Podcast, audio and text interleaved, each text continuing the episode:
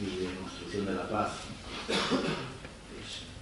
Hay que empezar escuchando a una persona, ¿no? a una víctima guatemalteca, y eso es parte del informe Guatemala Nunca Más, para ver también eso que significa para la gente más golpeada, ¿no? cuando hablamos de una agenda de reconstrucción. Esto esto es una mujer que su marido fue desaparecido y su hijo fue desaparecido. Los efectos de eso son desastrosos. ¿no? Uno poco a poco se va aniquilando, muriendo, en una sociedad donde no es permitida la vida. Yo no he recuperado la vida. Y en particular que se aniquilaron tantas expectativas que hayamos tenido, expectativas de cambio. La esperanza es que yo creo que no fue inútil el gran sacrificio que soportaron. Necesitamos saber lo que pasó, estar seguros de que en algún momento murieron, esclarecer la responsabilidad de los autores. No se puede establecer venganza, pero sí que se siente el precedente para que eso no vuelva a ocurrir. Bueno, esa es una expresión, un testimonio de lo que significa una agenda de justicia transicional. que, bueno, que es, un, es un, digamos, un concepto que da para muchas cosas, ¿no? que podríamos tratar de definir como un conjunto de mecanismos y acciones tendentes a enfrentar un pasado reciente de violaciones de derechos humanos masivas en un escenario de cambio de régimen y de generación de nuevos consensos sociales. Y esto plantea un primer nivel de problemas porque hay países, por ejemplo Colombia, que lleva 10 años hablándose de posconflicto o justicia transicional y no hay una transición hacia ningún nuevo régimen. Y los nuevos consensos sociales, que serían en este caso el acuerdo de paz con las FARC, también están en una posición crítica.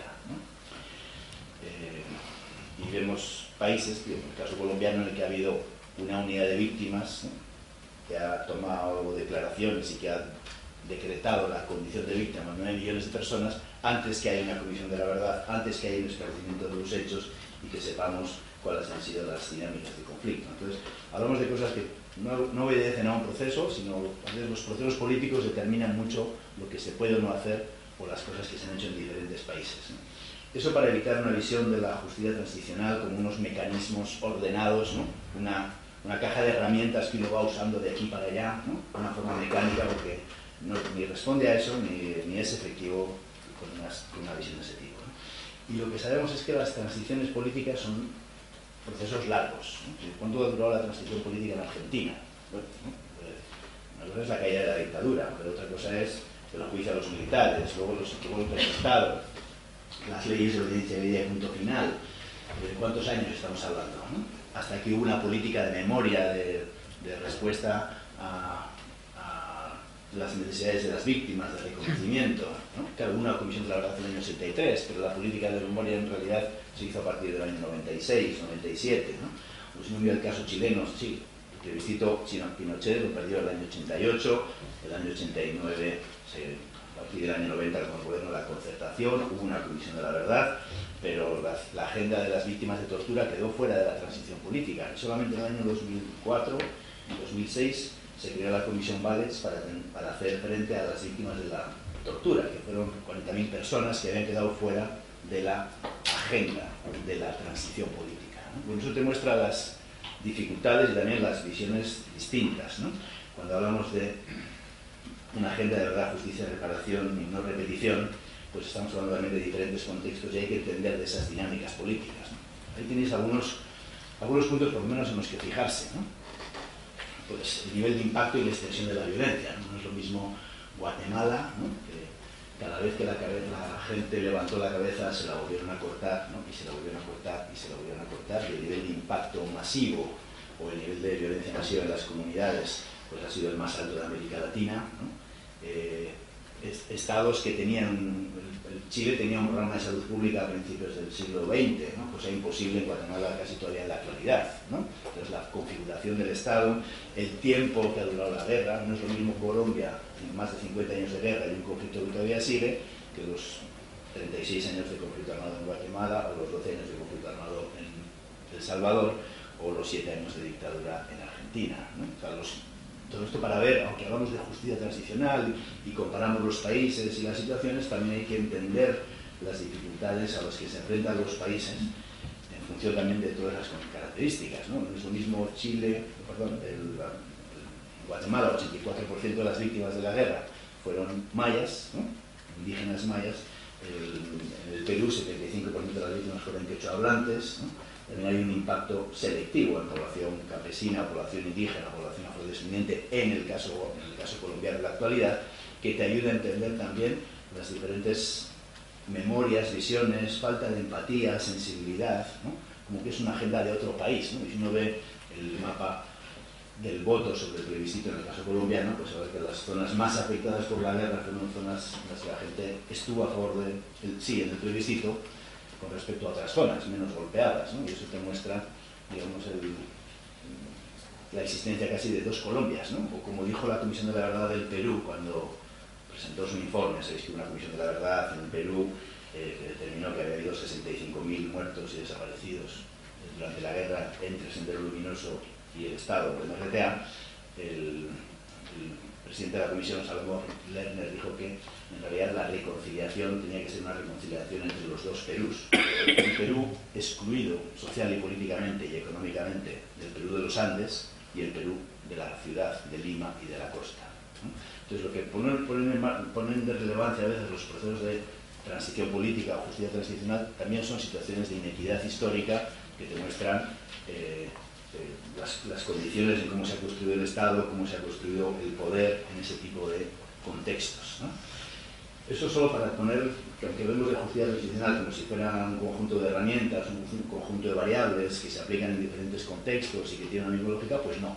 Hay que entender más de la política de todo eso, como cuando la primera vez que yo fui a Colombia, yo venía de la experiencia de trabajo también en Guatemala y El Salvador, y cuando fui a Colombia mis amigos me dijeron, ¿cómo vas a Colombia si aquello no hay quien lo entienda?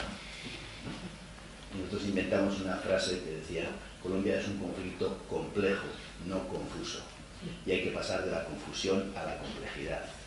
Y estamos en el dilema de enfrentar esas situaciones de complejidad. Si uno compara el caso mexicano con, otros casos en América Latina, pues podría decir lo mismo, hay que pasar de la confusión a la complejidad. Porque si no, uno se va siempre a una reflexión sobre el narcotráfico. ¿no? por la penetración del narcotráfico al aparato del Estado. Yo fui parte de una misión internacional en México que investigó durante un año el caso de los 43 estudiantes desaparecidos del CINAPA, de la Escuela Normal del CINAPA, y lo que nosotros nos enfrentamos fue a un sistema, a un sistema, en el que todos cumplían una misión. Entonces, la lógica de la guerra del narcotráfico en México es diferente de la guerra contra el insurgente en Colombia. Tiene otros aspectos similares, pero es diferente. Pero al final todo todo se limita, o una buena parte se limita, a control de la población y control del territorio. Claro, en México para, otros, para otras lógicas.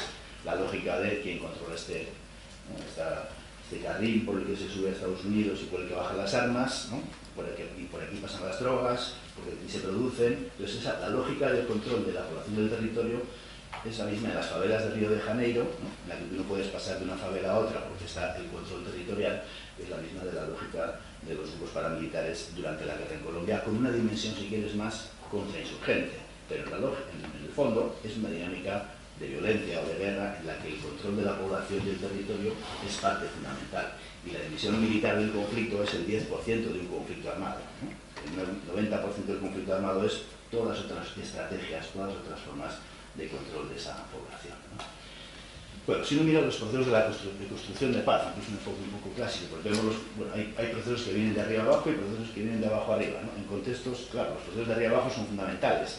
Estamos hablando de procesos nacionales, aunque haya diferencias locales muy importantes, ¿no? es lo mismo en cualquiera, ni en Colombia, ni en Guate, ni en otros países, una región que otra, y cómo la región ha penetrado o, o qué consecuencias ha tenido en Quiché o la costa sur, pues los patrones de violencia fueron muy diferentes, como lo han sido en Antioquia, tal vez en Tumaco o en la frontera con el Catatumbo, en el caso colombiano, eh, o en lo rural y el urbano, hay procesos nacionales. Se necesitan estos procesos nacionales para que se puedan hacer otros, otros pasos, porque sin esos pasos no vamos a ningún lado. Hemos hecho muchas experiencias de trabajo con las mujeres de la Ruta Pacífica, por ejemplo, tomamos mil testimonios de mujeres víctimas en el medio del conflicto armado, cuando ni siquiera se podía hablar de conflicto armado, pero lo hicimos en condiciones extremas. Claro, necesitamos otras condiciones nacionales que permitan hacer un proceso más grande. Ese es el momento en el que está ahora Colombia. Se necesita un clima de distensión para poder hacer eso, para que la gente supere el miedo. ¿no? Por, eso el tema de la seguridad es fundamental, porque si no la gente va a tener miedo a hablar, no va a participar, por mucho que tenga uno abre espacios, haya una declaración sobre eso. Muchos de estos acuerdos dentro del concepto de paz liberal ¿no? se han visto como un acuerdo entre las élites, es decir, la construcción de la paz como una especie de gobernabilidad del conflicto. ¿no? Claro, para la élite de El Salvador, que no podía seguir teniendo más plata para la guerra porque habían llegado a una situación de empate militar, pues le interesó a la Arena y al les interesó negociar una paz porque no había una salida militar al conflicto, pero no les interesó la construcción de la paz. Y por eso el cumplimiento de muchos de los acuerdos de paz ha sido a la baja. ¿no? Les interesó la gobernabilidad de un conflicto, dentro de ese concepto que habéis usado antes tal vez de paz liberal. Pero el problema es cómo en esos acuerdos se tiene en cuenta una agenda de, la sociedad o no. O esto es un pacto entre élites, militares o quienes han gobernado el conflicto. Bueno, ahí se han activado mecanismos de participación social en, los, en la negociación de los conflictos armados. El primero, no será el único, pero que yo conocí, fue el caso guatemalteco, en el que se hizo una cosa que se llamó la Asamblea de Sectores Civiles, que fue una coordinación de organizaciones presidida por la Iglesia Católica para facilitar el proceso de paz, la vía hacia la construcción del acuerdo de paz. Eso que fue una experiencia muy interesante y muy positiva, se desmanteló cuando se logró el acuerdo de paz. Es decir, en la perspectiva de que lograr el acuerdo de paz es el resultado y es un punto intermedio de un proceso. Es precisamente después de la firma del acuerdo de paz cuando se necesita esa coordinación de fuerzas para empujar en la construcción de la paz. Porque no te quedas sin el sujeto social y político. Y el, Salvador, después de la firma de la paz, se quedó sin sujeto social y político. Había mucha más capacidad de cosas en el contexto de la guerra que en el contexto de la paz, cuando al FMLN tampoco le interesó una agenda de verdad y de justicia para las víctimas y cuando el Estado tomó la decisión de decretar una amnistía y borrar el impacto de la Comisión de la Verdad. eso demuestra las dificultades de lo que estamos hablando. Eh, pero bueno, necesitamos esos acuerdos. ¿no? Eso es un marco, no es la paz, entre comillas, total, no es, es, una construcción de la paz desde arriba, pero necesitamos un, un, marco que nos permita hacer un proceso. Ese debería ser, ojalá, el, el sentido de esos acuerdos. ¿no? Pero necesitamos una paz que venga más desde abajo, porque especialmente en países en los cuales el impacto en el tejido social ha sido tan brutal, ¿no? solamente por el nivel de terror que han vivido, sino por el nivel de destrucción, ataque colectivo, comunitario que se ha dado, si no mira el caso guatemalteco, eh, en el caso latinoamericano, Guatemala, El Salvador, Perú o Colombia, con respecto a otros países como Paraguay, como eh, Brasil, o como Chile o Argentina, ha habido una violencia mucho más horizontal que ha penetrado en el tejido social, que ha generado fracturas sociales brutales. ¿eh? Ahí el fenómeno paramilitar ha sido determinante en muchos de esos países. Y las secuelas que eso deja, no solamente en términos de número de muertos, matanzas de 100, 200, 300 personas, sino de desestructuración de ese tejido social, eh, son brutales. Cuando nosotros empezamos el proyecto REMI, proyecto de, este proyecto de reconstrucción de la memoria histórica, fuimos al primer taller que hicimos de entrevistadores, de gente que iba a tomar testimonios, se hizo en un sitio que se llama Cochal, el núcleo duro, duro de la violencia en Guatemala en esa época, en un lugar que se llamó, el área, es el área ¿no? Cochal, eh, Chajul y Nevá. Y cuando fuimos a Cochal, eh, hubo una discusión entre los entrevistadores que trabajamos con la Iglesia Católica y estábamos hablando, no, tal catequista que era muy bueno, él sí tiene, tenía la confianza, la capacidad, ¿no?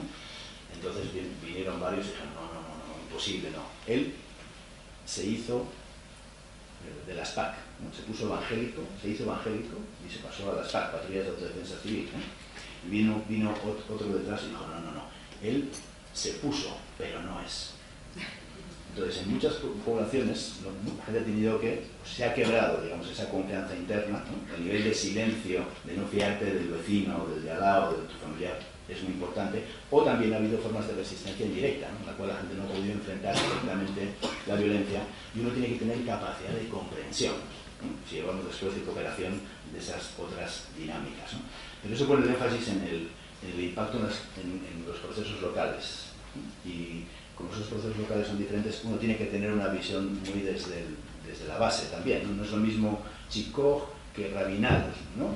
que Sajacó, y son tres poblaciones muy cerquita, una de Baja Verapaz y las otras dos de Alta Verapaz en Guatemala, son muy cerca, es muy cerca un sitio de otro, son 90 kilómetros, 80, pero las dinámicas del conflicto armado fueron muy diferentes.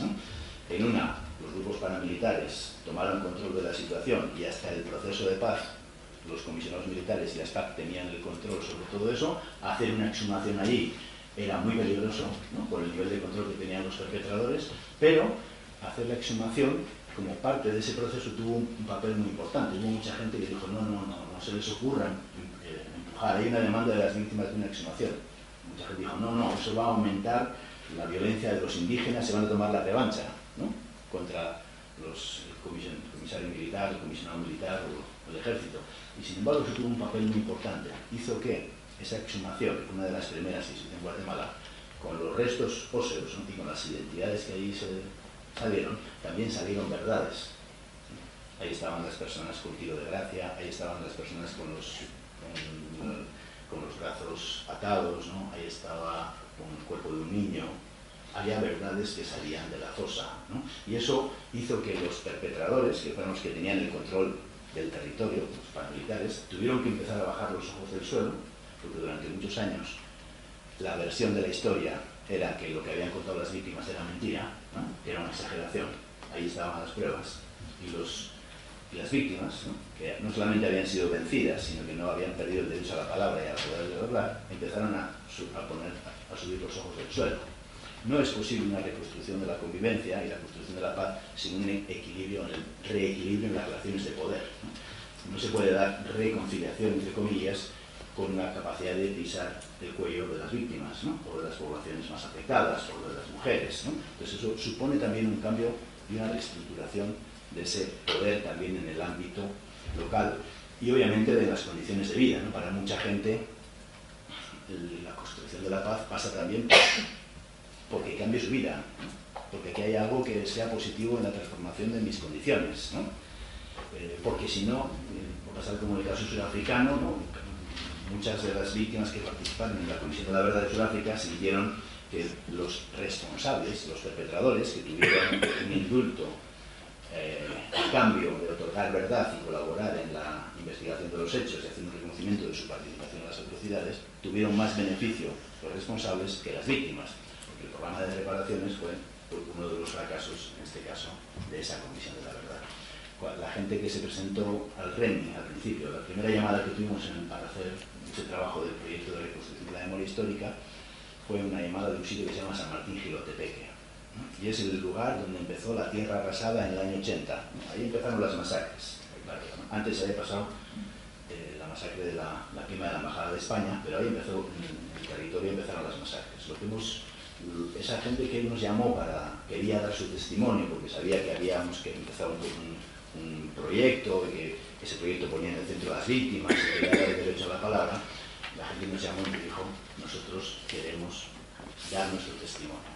Pero queremos que el arzobispado de Guatemala, que era la institución que llevaba ese proyecto, queremos que el arzobispado nos ayude a cambiar la titularidad de la tierra. Porque las mismas víctimas, jóvenes, ¿no?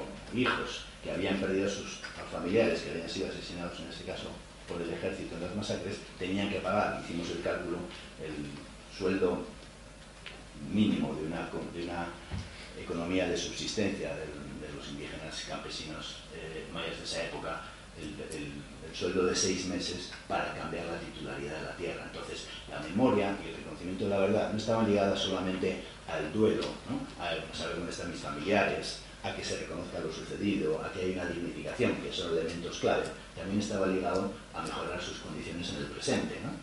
estamos hablando entonces de cosas que miran hacia atrás, sino cosas también que miran hacia el, presente. Tengo muchas cosas que hablar muy rápidos porque me interesan solamente algunas cosas. Vivimos en momentos en los que en la mayor parte de los conflictos y en los procesos de la construcción de la paz, la, disputa, la disputa por la verdad está sometida a, nuevos, a nuevas estrategias de polarización social. Y sabemos que la polarización social aumenta en tres tipos de situaciones. Una, cuando, es decir, la conversión del estrechamiento del campo perceptivo y la, visión de la realidad en dos extremos opuestos, sin colores intermedios, sin arco iris, ¿no? estás conmigo o contra mí, pues se dan tres tipos de situaciones. Cuando un conflicto armado aumenta, cuando la violencia aumenta, aumenta la polarización, El Salvador, año 1989, cuando la, violencia penetra más en el tejido social, cuando ella empieza a hacer atentados contra el, vecino, el concejal, el pueblo, etc. Cuando la violencia penetra más en el tejido social, aumenta la polarización y cuando la intervención se usa como una forma de control del conflicto. Cada vez más, desde la llamada guerra contra el terrorismo decretada por Bush en el, caso de la guerra de Irak, ¿no? quien se oponía a la guerra de Irak era parte del terrorismo o era un tonto útil del terrorismo. Y eso termina generando un control de lo que no se puede expresar, porque si expresas que estás en contra de la guerra de Irak, automáticamente eh, no te van a dar la beca, no te van a dar el trabajo, o no vas a tener el espacio para que te publiquen un artículo. ¿no? ahí hay nuevas formas de control asociadas al uso intencional de la polaridad, como una forma de control. Mm, el referéndum al que hacía referencia Jenny antes, ¿no? de cuando se perdió el referéndum constitucional de Guatemala por esa votación de 9 contra 8, ¿no? de, de 100, se dio en medio de una campaña brutal de polarización de la extrema derecha por el miedo al indígena. Y los periódicos estaban llenos de artículos sobre el miedo al indígena, porque los indígenas iban a tomar el poder. ¿no? Y esa reforma constitucional iba a aumentar, iba a hacer que los indígenas se tomaran el poder. ¿no? Y era una campaña racista contra contra los indígenas después de que se haya hecho el REMI, después de que se haya hecho la Comisión de la Verdad y eh, digamos, ese, esa forma de polarización social llevaron digamos, al, al, cierre del espacio político que se dio en Guatemala a partir de entonces. ¿no? Entonces es un tema cada vez mayor, es un tema en Colombia. ¿Por qué? Porque eso termina generando memorias defensivas. Yo me fijo en mis muertos, que son los que importan, esta es la representación de la realidad, el concepto de la posverdad es lo más lo menos verdad del mundo, ¿no? es un problema de la capacidad de representación de lo que es la verdad. ¿no? Ahí es lo que se está jugando. ¿Y quién tiene esta capacidad de representación de lo que es la verdad? En Colombia ahora mismo este es un elemento clave. La verdad es un núcleo fundamental de que haya una posibilidad de construcción de la paz o no. Porque lo que hay es la negación de, de una parte de la realidad que cuestiona o que no encaja en mi esquema de lo que ha sido la violencia, lo que ha sido el terrorismo, lo que ha sido la guerra en el caso colombiano. Y una de las, de puntos clave de, esta, de la comisión en la que formo parte es cómo generamos una verdad incluyente que tenga en cuenta las diferentes formas de victimización, pero que también sea una verdad que explique. Porque en los procesos de justicia transicional, en comisiones de la verdad, etc., ¿no? Se trata solamente de cómo hacemos un recuento de las violaciones de derechos humanos, sino cómo construimos una verdad que explique el por qué, es lo que ha hecho posible esas violaciones de derechos no tenemos mucho tiempo, solamente dos ideas más. Una, es clave en todos esos procesos no solamente la memoria de las víctimas, en términos de cómo generar una empatía por una historia que ha sido minimizada, despreciada o que se ha legitimado la violencia contra tales o cuales sectores sociales, generalmente sectores sociales ya eh, en condiciones de exclusión social o estigma político, eh, sino eh, también una cosa que en Guatemala le llamamos los mecanismos del horror. Un día invitamos a Ricardo Falla, que es un antropólogo guatemalteco jesuita, para que nos hablara cuál era su experiencia en investigación de las masacres. Y Ricardo Falla nos dijo, mire, la masacre es trabajo. Y nos dejó a todos helados. ¿Cómo que la masacre es trabajo? Y nos empezó a contar una masacre, la masacre de la finca San Francisco, cómo se había desarrollado, cómo había llegado los helicópteros, cómo la gente que iba a ser masacrada ayudó a sacar las cosas de los helicópteros, cómo se empezó a dividir a los hombres de las mujeres de los niños, se empezó a matar a unos delante de otros, a otros en la escuela, a otros en la iglesia, y cómo mientras tanto el único sobreviviente de esa masacre, que Ricardo Falla tomó su testimonio días después eh, al otro lado de Huehuetenango, en, Chiapas, en México, como, como, el sobreviviente dijo que mientras eso se estaba haciendo, había gente que estaba preparando la comida, había soldados preparando la comida y después hubo fiesta y lo que tienes ahí es una planificación del terror. ¿Cuáles son los mecanismos que hacen posible el terror? Nosotros en ese tomo 2 del informe Guatemala, nunca más, investigamos qué es lo que hace posible el terror. Y eso fue la base después en Guatemala de lo que fue la CICIG, la, Comisión, Internacional de Investigación de Cuerpos Clandestinos, que muestra las formas de continuidad de la guerra, de la violencia, de una dinámica contrainsurgente. Estos cuerpos clandestinos han sido los que han continuado la violencia del narcotráfico y la corrupción después en Guatemala, y ahí te vas a encontrar que Otto Pérez Molina, eh, alto militar del área ISIL en los años de las matanzas del, 80 al 83, ¿no? después fue presidente, después fue enjuiciado por la ISIC con todos los mecanismos de corrupción, de compra de armas, etcétera, ligados a el uso de estos cuerpos clandestinos entre la dinámica del conflicto armado y del posconflicto armado. Si no hay un desmantelamiento de los mecanismos que hacen posible el horror, que a veces funcionan para otras lógicas, funcionan para la lógica del beneficio, del negocio, de fuera, si no desmantelamos estos mecanismos, hay una continuidad de las formas de violencia. Los Zetas en México eran soldados, antes eran soldados y muchos fueron agentes de, cuerpos de élite, incluso del ejército guatemalteco y del ejército mexicano. Entonces lo que hay es una transformación, de estos, mecanismos que hacen posible a nuevos objetivos, en los cuales se dan otras nuevas formas de violencia que pasan por otros controles de la población del territorio para otras cosas, pero eh, que creo que es necesario entender. Por último, en muchos de estos procesos de justicia transicional, los llamados derechos económicos y sociales han, permanecido en una agenda de las reformas estructurales, que hay que cambiar sobre la tierra, que hay que cambiar sobre la participación política, que hay que cambiar, el, si vemos en el caso del acuerdo de paz de Guatemala, de, Colombia, pues el punto 7 es el que hace referencia, si quieres, a la justicia transicional en términos de las políticas de víctimas, pero el conjunto de las otras cosas, desarrollo, etcétera, tiene que ver con esa justicia transicional, tiene que ver con esos derechos. Entonces no se puede ver la agenda de verdad, justicia y reparación separada del conjunto de la agenda de transformación del conflicto que se tiene que dar. Aunque, como digo, esto ha sido más limitado en la experiencia de la mayor parte de los países. La única comisión que yo sepa que entró directamente a eso fue la paraguaya, aunque era muy pequeñita, que hizo una, una investigación sobre las tierras malavidas, las tierras robadas en la época de Stroessner, que fueron dadas a, colaboradores del régimen y que eh, estuvieron digamos, en, el punto central del problema de la tierra en, Paraguay, viene de ahí. Y fue la ha sido la única comisión que ha puesto el tema tierras en el análisis y no solamente las violaciones de derechos humanos o de derecho internacional humanitario, la desaparición forzada, la ejecución, violencia sexual, etc. Si lo vemos de otro punto de vista, también para entender esas cosas de otra manera, en la mayor parte de los casos, por ejemplo, colombiano, perdón, y guatemalteco, si uno ve el caso, el caso de la masacre de Río Negro, la masacre que tiene una sentencia de la Corte Interamericana en Baja Verapaz, una de las regiones relativamente cerca de la capital, eh, todos vimos eso como un caso contra insurgente, ¿no? contra la población maya acusada de ser base de la guerrilla. tiene esa dimensión.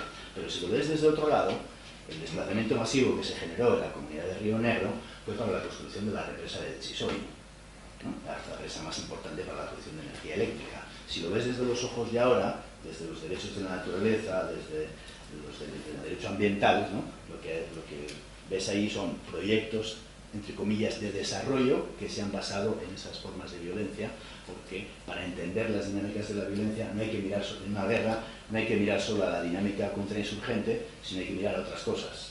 El último ejemplo, cuando fuimos, una de las primeras veces que viajamos a Colombia con el proyecto de Brigadas de Paz, uno de los sacerdotes de una, de una congregación de derechos humanos, que se, llama, eh, que se llamaba Justicia y Paz en ese tiempo, eh, fuimos a hacer una visita a Ocaña.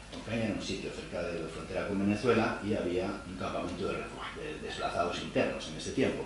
Y cuando entramos en una, en una, de las casitas, el padre Javier le dijo a la señora, de una virgencita allá, no tenía nada más que una virgen, y que ¿usted qué le pide a la virgen? Y ella le dijo, yo le pido que si me vuelven a desplazar no haya nada bajo los pies porque las otras veces que había sido desplazada, había sido desplazada de una vez, había algo bajo los pies. Había oro en un caso y había esmeraldas en otro. Entonces, eso liga dinámicas de esa construcción de la paz y las nuevas formas de violencia a los contextos del, uso de los recursos naturales, de la industria extractiva, etc. Y si uno mira el mapa de los conflictos, de otras formas de violencia en la actualidad en medio mundo, pues están ligados en Congo al coltán, están ligados al oro, están ligados también a otras cosas que están debajo de los pies. Y entender esas otras dinámicas nos ayuda a ver no solamente esto como fenómenos de guerra insurgente contra insurgente, sino también la complejidad de esas formas eh, de violencia, en las cuales, con la última idea, el tema de la lucha contra la impunidad es, central.